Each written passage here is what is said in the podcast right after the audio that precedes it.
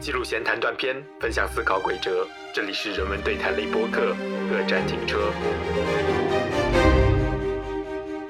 所有这些阅读的姿势，它构成了我们阅读行为的基础和准备，它是具有特异性的。技术对我们的是一种补充，它并不否定我们一些传统，有些东西它仍然有生命力。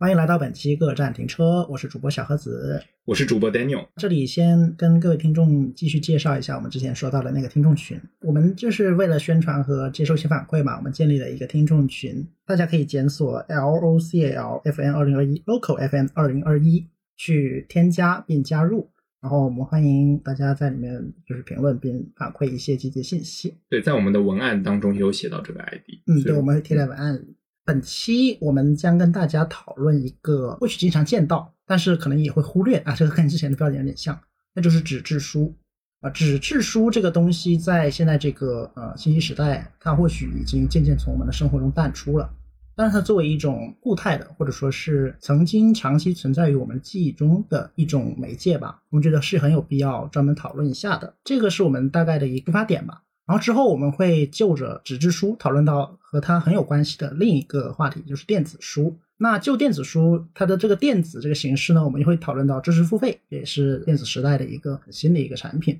这是我们未来几期的一个预告吧。这期我们打算做一个新的调整，就是我们打算从几个问题入手，然后让这些问题来引出我们今天的思考和讨论。嗯，那这些问题呢，就我先开始吧。比如说有一个问题，大家可能都会很关注，就是。大家现在读的书都是一些什么样的媒介呢？就是换句话说，大家还有多少比重是在读纸质书的呢？电子书占整个阅读比重的比例有多大呢？以及你最近一次买的书是电子书呢，还是纸质书呢？丹尼有什么想分享？我这里补充一下，就是说很多可能会有个倾向，就是这种类型的书他会倾向于买纸质书，但是另一种题材书他就会买电子书。比如说像我这样的一个有这种习惯吧，比如说像是小说类的这种虚构类的作品的话，可能读一次就不会再去读了。那基本上我会倾向于去看电子书。但是如果有一些书，我一旦预设它，我会反复之后再去读的，或者要反复翻阅的，甚至要做些笔记的这种比较理论性、学术性的书籍，那我就会倾向于去购买一本纸质书啊，这是我自己个人的一个原则。如果听众有其他的一些这方面的自己的小习惯的话，那可以在评论区当中与我们去分享。对，或者是最近你有觉得哪一些书比较适合纸质或者电子的形式来阅读呢？那也欢迎分享在评论区里。那在开始我们讨论之前呢，我们觉得有必要做一个解题，澄清一下我们讨论的内容跟内涵吧。那我们这一次出现的高频词应该是纸质书和电子书。那我们就想对我们讨论的纸质书和电子书这两个范畴做一个澄清吧。就是说我们在说纸质书或者电子书的时候，我们说的是那些正规出版的东西。比如说有些人会说啊，那我把一个 PDF 文档拿来阅读，那算不算阅读呃电子书呢？那如果把这个 PDF 文档打印出来，用 A4 纸印出来，那算不算阅读纸质书呢？啊，我们觉得那这个就可能有点离题了。我们讨论的呢是在正规正版出版物的前提下，我们在对呃文本做阅读的时候，我们所接触的形式，我们讨论的是形式本身。我们读的这个行为，我们接触到的东西媒介是纸质实体的，或者是虚拟或电子的。我们讨论是这个东西啊。当然，至于我们读的什么内容。一定程度上是反过来会影响到我们读这个形式本身的，比如说像刚才说到了有一些学术书籍啊，或者是一些娱乐书籍，它可能比较适合某一种或不适合另一种阅读形式啊。那这个我们也会说到，就是我们预设的一个场景，就是说当同一本书它兼有纸质书和电子书的出版形式的时候，那我们会选择哪一种？我觉得这个讨论的话会是比较公平的。那比如说像有一些网络小说。它是只有电子形式的，但是它未必会出版成纸质书的话，那这个可能就不在我们的讨论范围内。或者有些人说把这个学术书很旧的那种扫描成这个 PDF 文档，那这种因为它不是一个正式出版形式的电子书读物，那也不会在我们的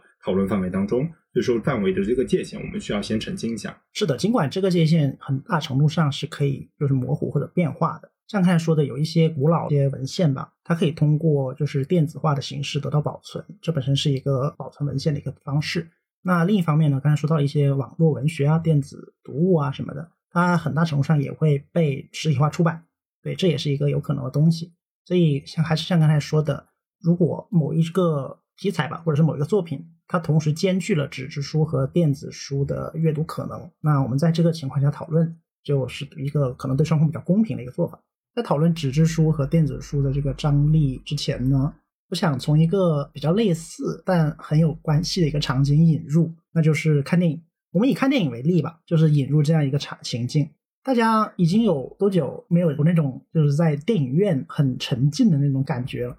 因为一个是疫情嘛，就是去电影院的机会少了。那当然就是我们这边更甚了。还有一个就是家庭影院和便携式设备的普及，让我们已经有很多机会在别的形式去看，就是一些影片了，没有必要去电影院了。甚至还有人说出在流媒体时代电影已经死亡了，电影院可以倒闭了这种话。但实际上，电影非但没有死亡，电影院的的生意也变好了，那个电影票房也一年剧增，这个全世界都是这样。那这是为什么呢？我们为什么还是愿意在这样一个时代掏钱去电影院看一部电影呢？尽管这部电影有可能我们已经看过了，甚至有可能可以通过更便宜的形式去看，是因为看电影这个行为本身，它不光是在看电影，它有可能是在经历一种体验。啊，那这个时候就要说到一个在这个过程中参与我们记忆机制的一个环节了，就是我们知道心理学研究说了，我们人呢有两种记忆啊，一种是语义的记忆，一种是情景的记忆。那语义记忆就是一些客观事实，比如说呃太阳从东边升起来这种，这种可能是一种语义记忆。那情景记忆是什么呢？就是一种我们个人的体验，我们自己的体会，我们的感情基础。而这个东西，首先它是私人的，其次它是很难用言语表达的，然后它可以在我们的记忆深处塑造着我们的一些呃想法和人格吧。所以在情景记忆中非常重要的一点就是空间和互动。这两点对于我们形成情景记忆，并且让我们的记忆保持很长一段时间是非常有必要的。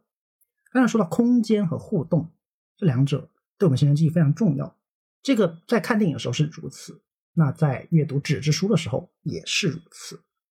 纸质书本身它就是一个空间，你有没有感觉到？纸书它是有重量，它是有厚度，它是有尺寸的，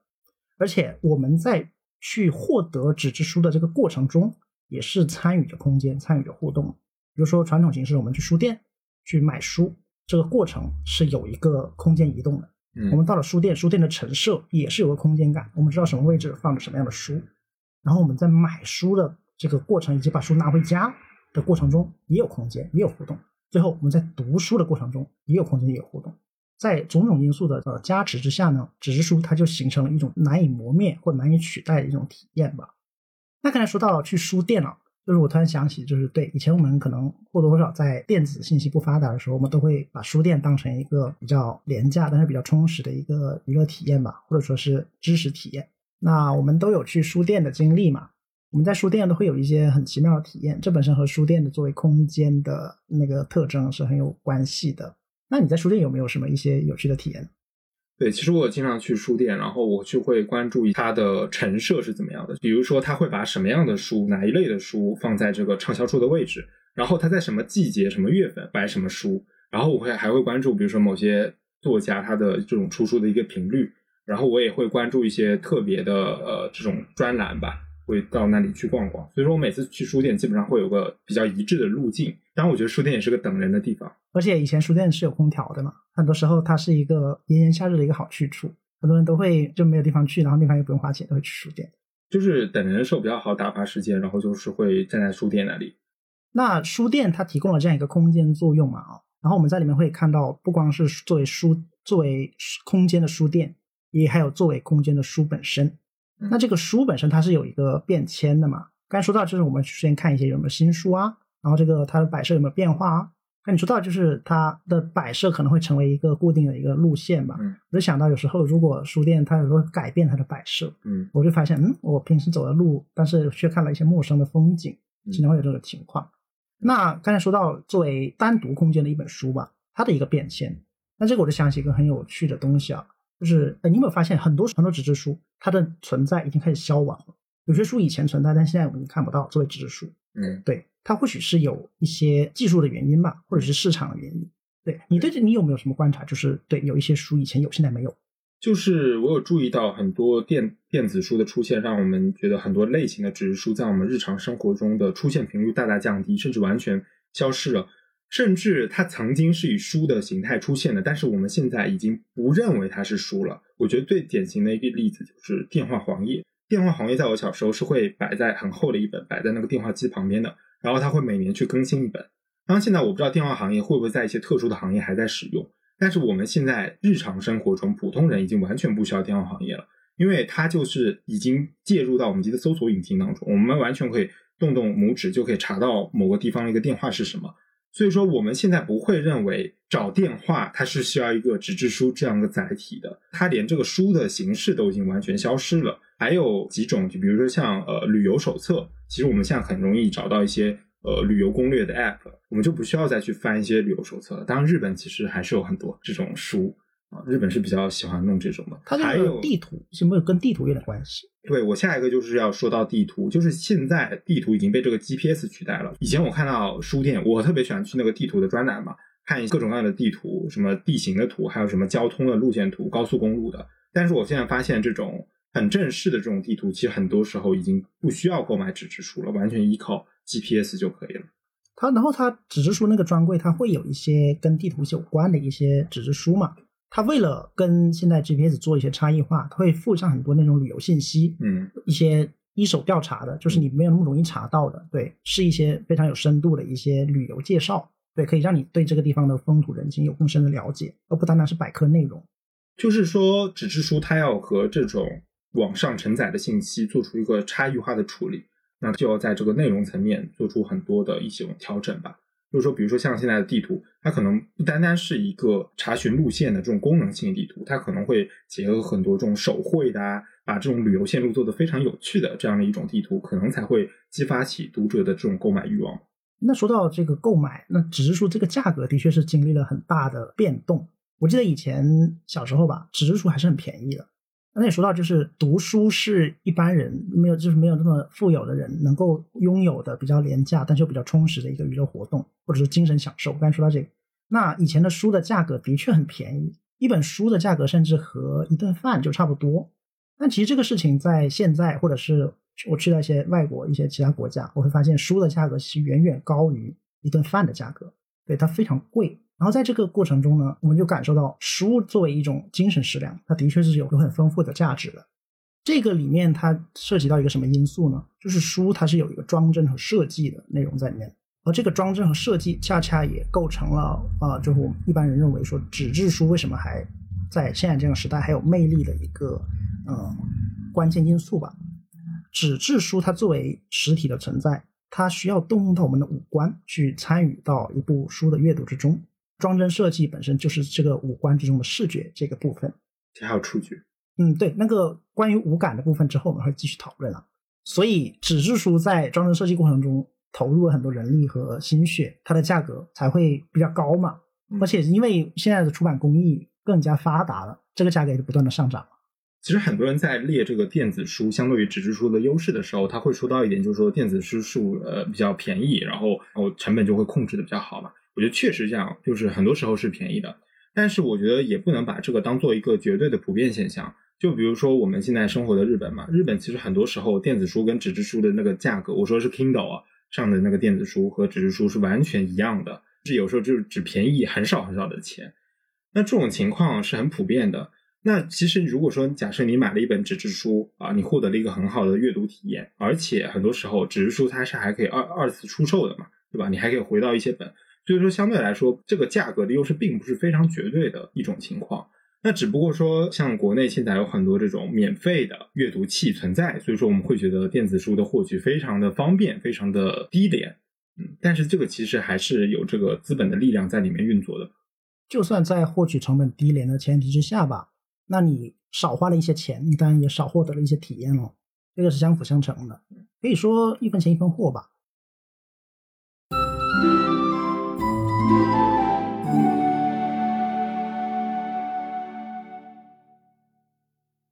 刚才说到纸质书有个好处是可以转卖，因为它是实体，它是实际存在的东西。那这个就让我想起一种文化，就是二手书文化。嗯，刚才说到日本，它的纸质书和电子书的价格相差无几，但实际上日本的二手书文化是非常发达的，它有非常完善的二手书市场、二手书流通渠道。而且就我们在东京嘛，也经常会去一些二手书店啊，日语叫中古中古书店，嗯，去淘一些宝贝什么的。事实上，这个书的流传本身，在刚才说到的书的空间中，也是一个像是空间的延续吧。书它从生产到购买、流通到呃阅读以及阅读之后的那种呃传递，都是参与的空间。而二手书恰恰是这个空间的一个记录。如果我们对二手书的那种呃生态，或者是一本书它是如何从一手变二手，又从二手变更多手这样一个过程去做一个追踪的话，在这过程中，我是看到很多电子书所不能承载的东西的，因为它承载的是实实在在的人和生命。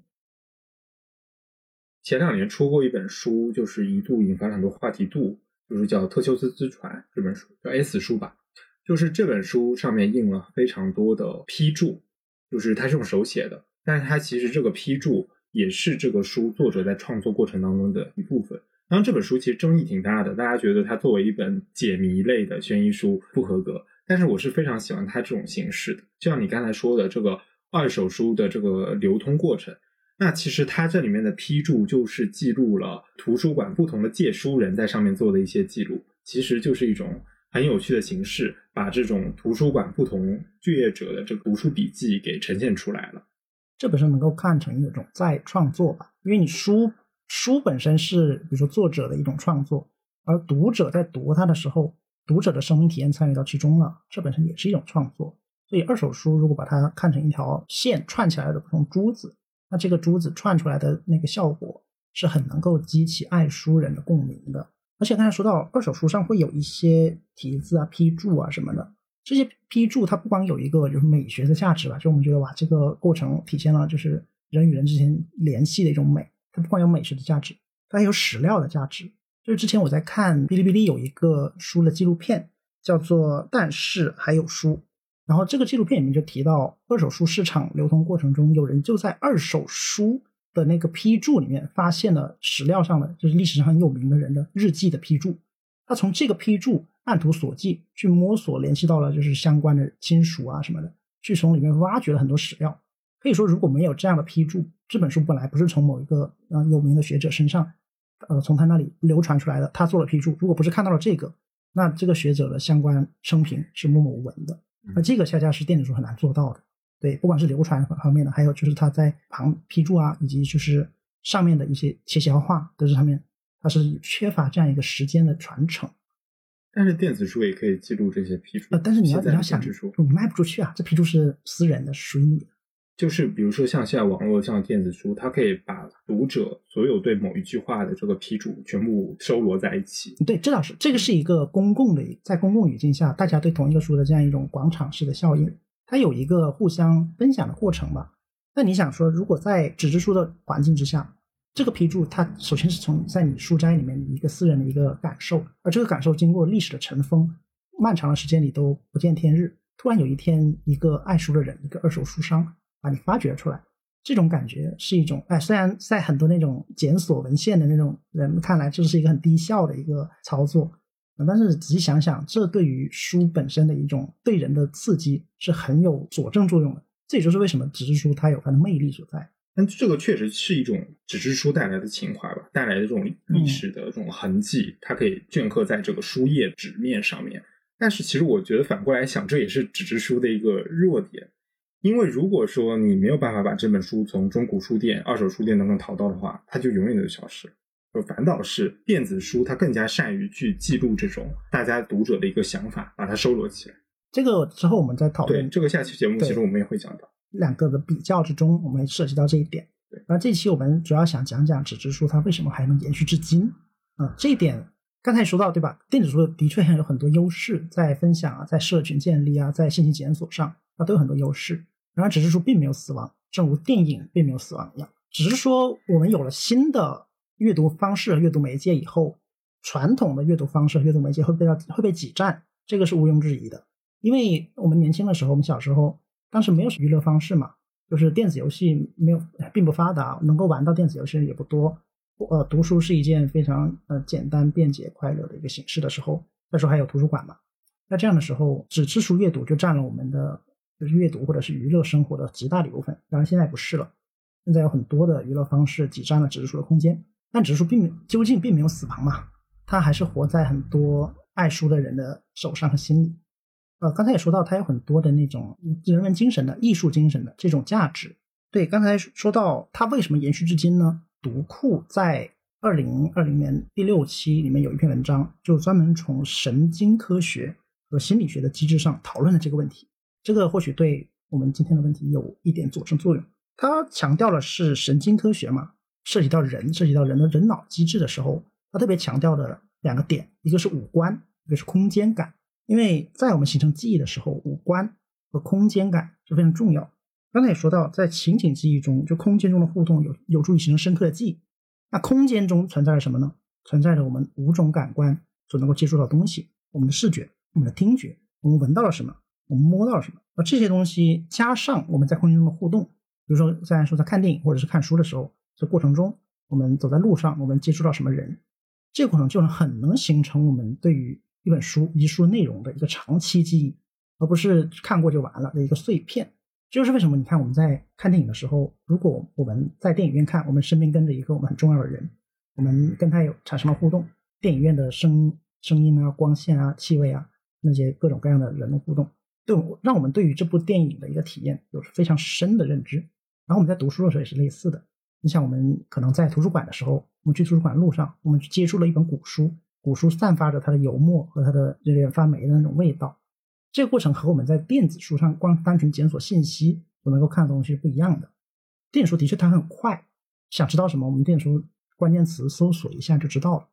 但是如果真要进入我们自己的生命，那比起单纯检索电子书，我们可以去图书馆去搜索，去走入书斋中去获得。这就是为什么我们会发现一个很有意思的现象：一些老一辈学者吧。他们那个时候并没有很发达的电子媒介，但他们对一些知识性的东西记得特别牢，就是活动的图书馆什么的，但是他们总会给人一种流动图书馆以及博闻强志的一种感觉。对，这或许就跟纸质书能够刺激人的记忆有很大的关系。就纸质书时代的文献阅读，他们其实会有一套跟现在完全不一样的一种摘录方式，比如说会做一些那种呃文献的引用卡片，就是那些小卡片，就是一句一个需要。未来可能会用到的呃信息，然后他们就做一个检索，就是说整套检索会在他们自己的书斋当中就会完完成。那你刚才有讲到阅读纸质书，呃，包括这个去电影院看电影，它会激活我们的五官，激活我们的官能的整体一个体验，这样会更加有利于我们的记忆。那么我这里还想到一个，就是说纸质书阅读与身体姿势之间的一种关系。假设我们把纸质书的这种阅读行为，我们把它当做是一种汲取具有这种物理形态书籍书物信息的一种意识行为的话，那么伴随的这种意识行为，我们就会从我们小学的开始啊，就会习得一套这种与我们身体姿势相匹配的，包括我们在看书阅读的时候，我们要如何坐着，我们的这个眼睛和书的距离是怎么样的。我们相信很多时候都会小时候被家长被老师会去纠正。那比如说我们要如何去翻阅一本书，我们如何去捧着这本书。我们如何在这个书的纸面上去做一些标记？比如说，我们要去写在书旁边做一些旁批，或者我们要加一个书签在某一页上，或者我们觉得重要的页，我们要去做一个折角的这样的动作啊，甚至是比如说比较贵重的书，我们也想要好好珍藏的，那我们要涉及到如何去保养、保存这本书，并且呢，我们在面对不同的类型的书的时候，我们这些身体动作都会发生一些变化啊。那比如说这本书它很贵，可能我们就不折角了，或者说图书馆界来说，我们就不折角了。但是我们自己很喜欢的书，我们可能就会做一些圈点勾画、贴个标签什么的。那么所有这些阅读的姿势，它构成了我们阅读行为的基础和准备，它是具有特异性的。也就是说，只有在特异性对，就只有在阅读行为的时候，我们才会去做做这些动作。比如说我们折角这个动作，我们只有在看一本书的时候会去做。其他地方我们怎么怎么去做？我们只有折一张纸的时候我们会去做。还有书签这个动作，还有我们捧着一本书的这个感觉。还有一个细节就是，你有没有想起，就是我们在看一些需要反复检索的书的时候，我会用手的三个手指分别插在书的三个不同的位置，去帮我们做一个即时性的出现。对对，这个是电子书很难还原的东西。对，就是纸质书，它有很多它特定的一些身体行为与之配套。而且它是具有特异性，就是说在其他的生活场景当中是很难去复制的。但是我们反过来讲，就是说，比如说电子书，它的整套身体技术是和我们使用电子书看电子书的这个终端技术终端去发生联系的。比如说，我们用 iPad，我们有一套姿势，那用手机可能是呃另一套姿势，但是这个姿势它是相通的，它是具有通约性的。就比如说，我们都是在滑屏幕，但是你你在阅读的时候在滑屏幕，但是你在做其他事情的时候，其实你也是在滑屏幕。电子书的阅读姿势，它是和终端关联，而不是和我们的阅读行为本身发生关联的。我很沉浸在翻阅纸质书当中的这些动作，因为它是辅助我们去加强阅读这个书的时候的一种感觉。比如说，我很久之前阅读某本书，它里面的内容可能我不一定记得住，但是我对这个书的一些，比如说它的纸张的触感、它的封面的一些装帧啊，或者说它带来的一些呃气味，比如说这个书的重量，它很厚，它很薄，我们对这些呃外在的形态可能会印象会比较深的。就像看电影一样，有时候电影情节我不记得，但是去看电影的路上的事情我记得很清楚。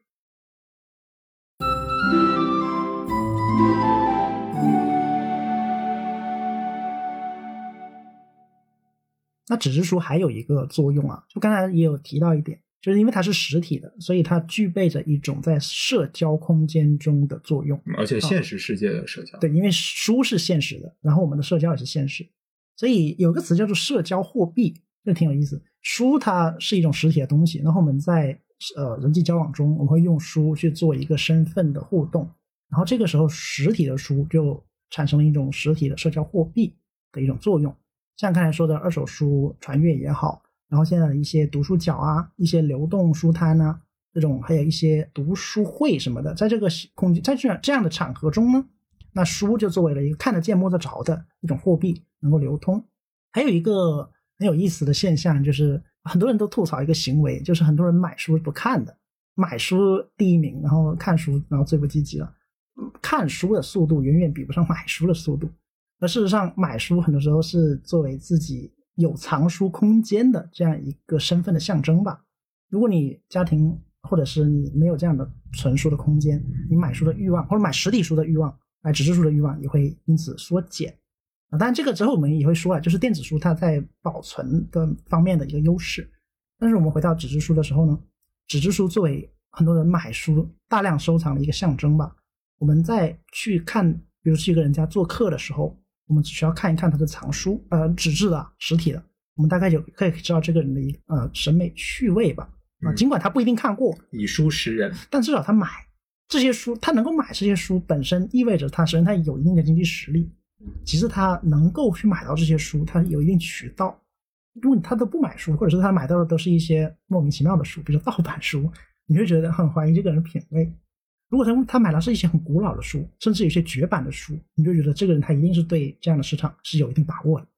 当然也有一些人专门买那些大部头的全集来装点自己家里的门面，装点自己的书房。对，二四十，嗯，就是。但是我是觉得，比如说到一个人家里做客，去他的书房一看，这个人他是不是真的看书？我觉得我能马上的就能感觉得到，就说这些书它到底是作为一个装点门面的作用，还是他真的会去阅读？我觉得跟他整个陈设是很有关系的，还有一些细节，一些灰尘啊那种。对对，经常看书的人是能够意识到这里面的对，还有比如说他在家里是如何分类自己的书的，他把哪些书摆在哪里啊什么的，我觉得这个是一定程度上是能看出来的。他得有一定的空间啊，如果空间很小，那大概率是很多书是砸在一起。对，所以说从这个方面来讲，这个书确实也是有社交功能的。我们说这个自如其人嘛，对吧？那你买什么书，其实在某些方面也是在印证你是一个怎样的人，对吧？你的阅读品味在哪里？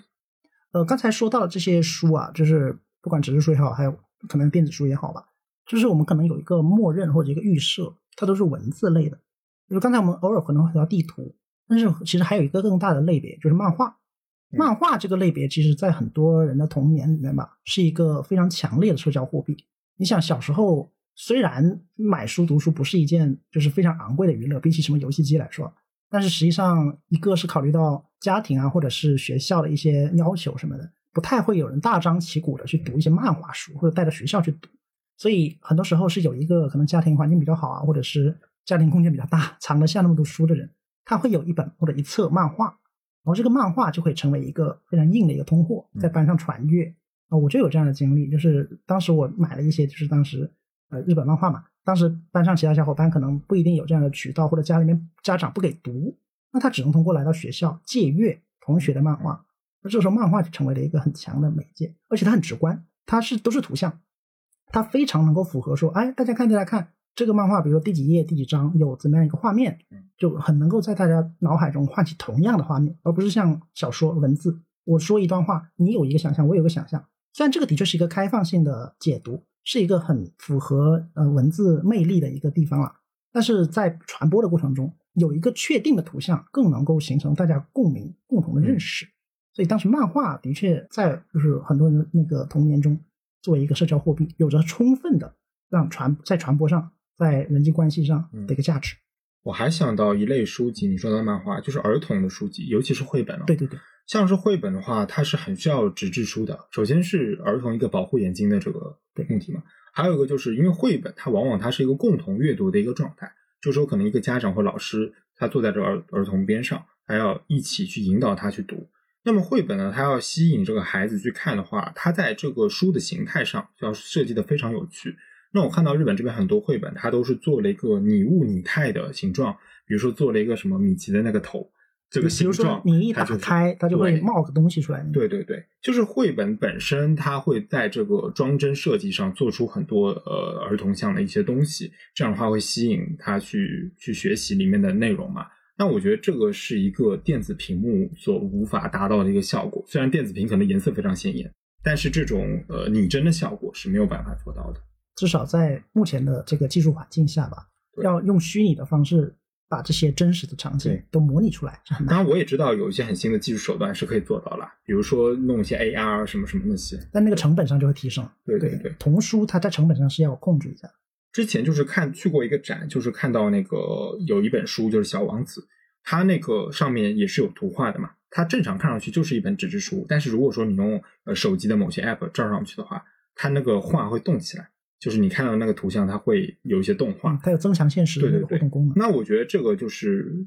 电子书、电子技术和纸质书它有个结合的一个过程、融合的过程。哎，我觉得这个还挺有意思的。是的，技术对我们的是一种补充，它并不否定我们一些传统。有些东西它仍然有生命力，在技术和它的碰撞之中呢，它们互相竞争。实际上，就在纸质书和电子书这样的竞争中，它们双方都有提升。你看，以前纸质书在没有面临电子书的威胁的时候。它很随意的，有时候它装帧排版很多错误，然后脱页什么的。但是在电子书的冲击之下呢，它的装帧排版技术越来越高了，对它越来越符合就是人的阅读习惯啊，然后一些设计什么的。反过来呢，那电子书它也需要借借鉴纸质书的很多优势或者是必要性。像刚才说到那种呃符合阅读习惯，对对，符合翻页的，比如图像，很多时候因为我们电子屏比较小，我们是很难还原一个在纸质在实体图像上。的一个大屏的一个效果，那我们要怎么取舍这一点？比如说缩小分辨率啊之类的，是电子技术需要考虑的问题。然后在这样的互动之中呢，很好的是受益的总是读者。嗯，我是觉得呃没有必要在电子书和纸质书当中做一个这种非此即彼的选择，是的，而是说他们其实有各自优势的地方，创造出超出它这种固有形态的一些书物吧。这个是我们作为读者比较期待的。那其实刚才提到的那个《特修斯之船》这本书，它就是期待我做出这样的一本纸质书，它是无法被电子化的，因为它里面夹杂了很多这种道具啊、什么书签啊、书页啊啊这种东西，来去帮助读者去做解谜的。所以说，他去试图创造一种身临其境的这种体感官体验吧。有没有一种实体桌游的感觉？对的，现在其实这种书在一些类型题材小说当中是越来越多的出现。他们是把纸质书和一些像是桌游啊一些游戏的功能融合在里面的，觉得这个就是纸质书可能未来它需要去拓展的一个方向吧。好，那我们今天大概聊了一聊纸质书它能够延续至今它的一些魅力所在吧。对我们当然承认电子书它有着很强的优势以及前景，但是我们也不能忽视纸质书它有它的魅力以及它能够延续至今的理由。我们想做的呢是。发掘一下纸质书能够活到现在的这样一些内涵吧，并且作为一个喜欢阅读的人，在这个过程中对自己的阅读生涯有一个交代。对，所以我们今天谈了一下纸质书它在书店的一个流通过程，包括它这种借阅它具有的社交行为，然后又谈到纸质书它的一些感官体验、身体姿势，它可以加强我们的记忆。最后又谈到了一些特殊的书的形式，它可能必须要借助纸质书来呈现它自己。那我们今天讲了纸质书的一个发展脉络，我们之后会接着这个话题继续讨论电子书。所以，如果大家有什么感兴趣的、想讨论的话题，可以分享在评论区，然后我们一起集思广益。好的，那我们本期节目就到这里结束了。谢谢大家。